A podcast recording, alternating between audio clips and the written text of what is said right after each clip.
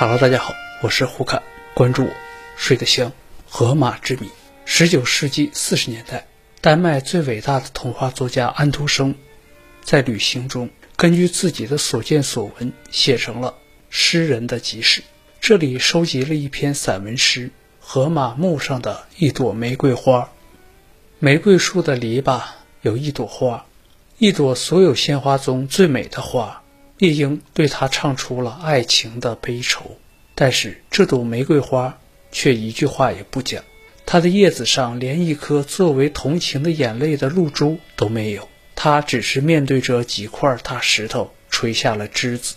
玫瑰花说：“我这儿躺着世界上最伟大的歌手，我在他的墓上散发着香气。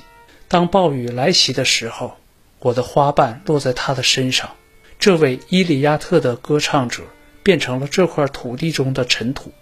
我从尘土中发芽生长，我是河马墓上长出的一朵玫瑰。我是太神圣了，我不能为一个平凡的夜莺开出花来。于是，夜莺就一直唱歌到死。荷马被公认为古希腊最伟大的史诗作者，死后受到了世界各国诗人和作家的敬仰。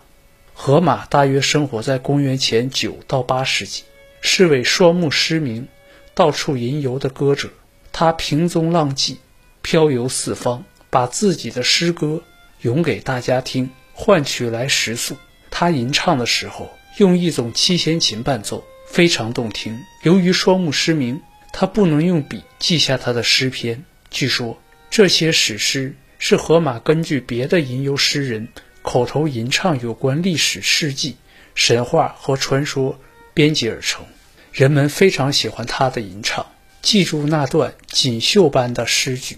荷马死后，这些伟大的诗篇一代代的被流传了下来。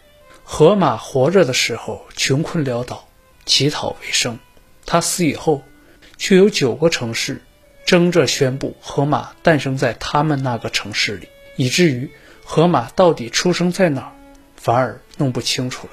历史上是否曾有过河马其人？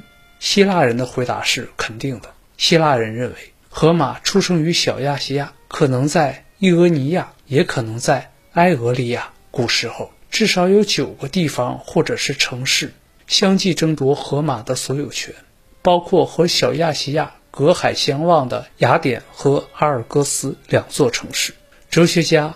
阿纳克西莫奈斯认定荷马的家乡在基俄斯，历史学家阿库西劳斯和赫拉尼科斯也表示过同样的意向。此外，在古代时归于荷马名下的《阿波罗颂》里，作者称自己是盲人，来自于基俄斯。品达人认为基俄斯和斯穆尔纳同为荷马的故乡。萨摩斯史学家欧加昂相信。荷马为斯莫尔纳人，荷马问题专家萨索斯人斯特辛博罗托斯生活在公元前五世纪，不仅认定荷马是斯莫尔纳人，而且还说那里有诗人的诗刊，受到人们像敬神般的敬仰。在早已失传的《论经人》里，亚里士多德称荷马死于小岛伊俄斯，这一提法可能取自于当时流行的传闻。按亚里士多德推算，以每百年三代人计算，荷马生活的年代距今至少不会超过四百年。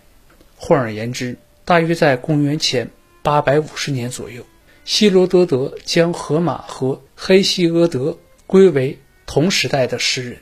修昔底德对此有过间接的提述，认为荷马生活在特洛伊战争之后，至公元前七至六世纪。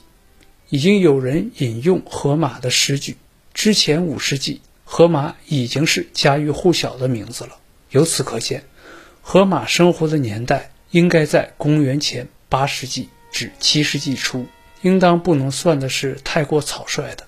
一般认为，《伊利亚特》创作时间可能在公元前七百五十年至六百七十五年间。荷马最大的史诗是《伊利亚特》和《奥德赛》。《伊利亚特》里是描述特洛伊战争的长篇叙事史。传说伊罗斯曾在特洛伊建造了一座坚固的城堡，因此这里又叫做伊利翁。意思是伊罗斯的城堡。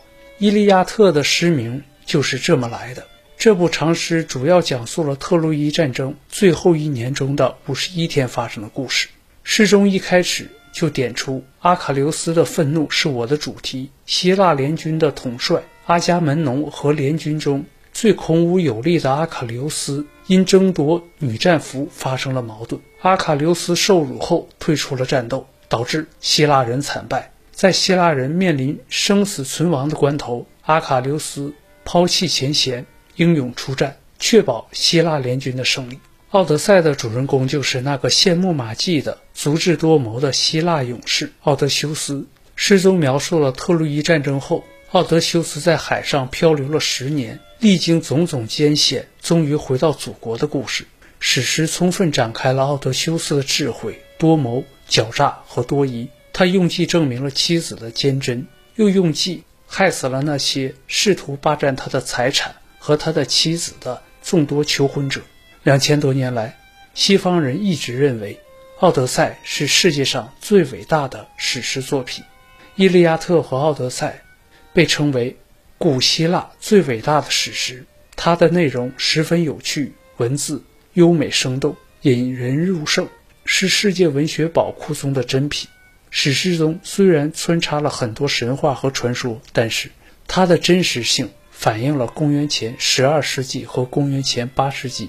希腊社会的情况和生活习俗。由于这两部史诗都是希腊诗人荷马的作品，公元前十二世纪到公元前八世纪这段时期也被称之为荷马时代。很长的一段时间里，许多人认为荷马史诗描写的都是凭空捏造的神话。但是，德国考古学家施利曼在少年时读荷马史诗就入了迷，他深信在这里讲述的故事。都是真实的，并且下定决心要把特洛伊城发掘出来。